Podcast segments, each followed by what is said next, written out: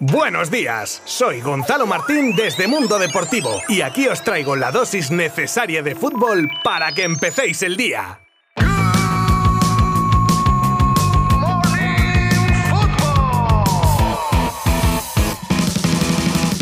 A ver, a ver, ¿qué toca hoy? Hombre, pero si tenemos resultados de jornada de Copa del Rey. Aunque me voy a centrar en los partidos en los que jugaban equipos de primera, no por nada, ¿eh? Por tema de tiempo, ya sabéis además que tenéis todos los resultados en mundodeportivo.com para verlos tranquilamente. Al turrón, comenzamos con el 0 a 8 del Villarreal al Victoria Club de Fútbol. Después, un 0 a 3 que le endosaba el Alavés al Unami Club Polideportivo. El Granada también vencía en su visita al Club Deportivo Laguna por 0 a 7 el Celta le metía una manita al Ebro y el Getafe, único equipo de primera que recibía ayer un gol, vencía al Club de Fútbol Juventud Mollerusa por 1 a 5. Con lo cual, sin ninguna sorpresa, coopera de esas que a todos nos gusta tanto oír. Bueno, salvo que sea nuestro equipo, claro. Pero tranquilidad que todavía nos quedan más días de Copa del Rey y 40 partidos para que salte algún resultado inesperado.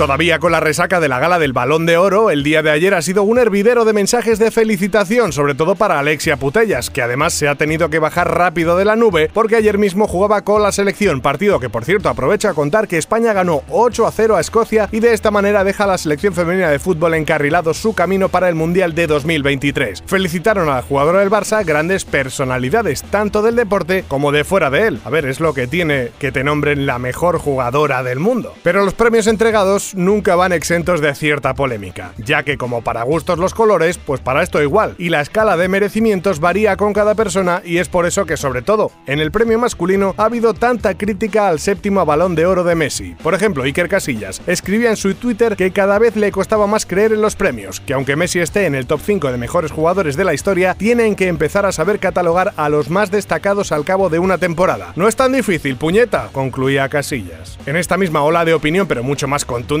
se mostraba Tony Cross, que directamente dice que Leo no se lo merece, que este año había otros por delante del argentino. Intuimos que refiriéndose a su compañero Benzema, por ejemplo. Mucho más diplomático, pero de acuerdo con el veredicto se mostraba Pep Guardiola, que manifestaba que con el temporadón que ha hecho Lewandowski también habría sido justo que se lo llevase el polaco, pero que para él en ningún caso es injusto que Messi se lleve un balón de oro. Otro que también quiso dar su opinión sobre el resultado de la gala ha sido ayer Carlo Ancelotti, que no se moja ni en la ducha el tío, ¿eh? Y siendo tan políticamente correcto, cuando se le preguntaba por el premio a Messi decía que él se lo habría dado a Benzema, segundo Vinicius, tercero Courtois, cuarto Cross y así enumerando a varios jugadores de la plantilla merengue. En otro orden de cosas, Karim Adeyemi se convierte según Sky Sports en objetivo real del FC Barcelona tras la propuesta oficial de 40 millones por el joven delantero alemán del Leipzig. Pero el Barcelona también lucha contra el Dortmund, que empuja fuerte ofreciendo algo menos al equipo, pero un salario muy superior para el jugador. Sin duda, el partido más importante para el Barça hasta la fecha, en donde se juega la continuidad de la Champions, se hace a puerta cerrada por la mala situación referente al COVID que vuelve a tener Alemania. Así lo ha hecho oficial el primer ministro de Baviera, Markus Söder, obviando el porqué de la decisión, buena noticia para el Barça, al no tener el Bayern a su afición. Ya queda un mes para que quede libre Kylian Mbappé y al menos durante la gala del Balón de Oro, presidente y director deportivo del PSG estuvieron custodiando al francés, quizá para evitar cualquier acercamiento o artimaña de Emilio Butragueño, y es que no sería la primera vez que el Real Madrid inicia o cierra algún fichaje en eventos de este tipo, como por ejemplo Florentino con Zidane y el famoso mensaje en la servilleta.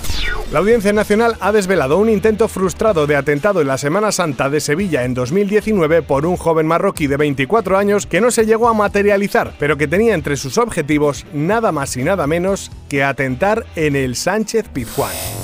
Y terminamos con un pequeño análisis del nuevo entrenador interino del United, Ralf Rangnick, igual desconocido para muchos, pero con un nombre en el mundo del fútbol, alemán sobre todo. Se trata de un entrenador que ha servido de inspiración para otros grandes como Tuchel o Jürgen Klopp. Como sabéis, ficha hasta final de temporada, pero luego seguirá en los Red Devil como director deportivo, área por cierto en el que también está muy considerado, teniendo mucho impacto en su carrera los fichajes de jugadores como Haaland, Neuer o Mané.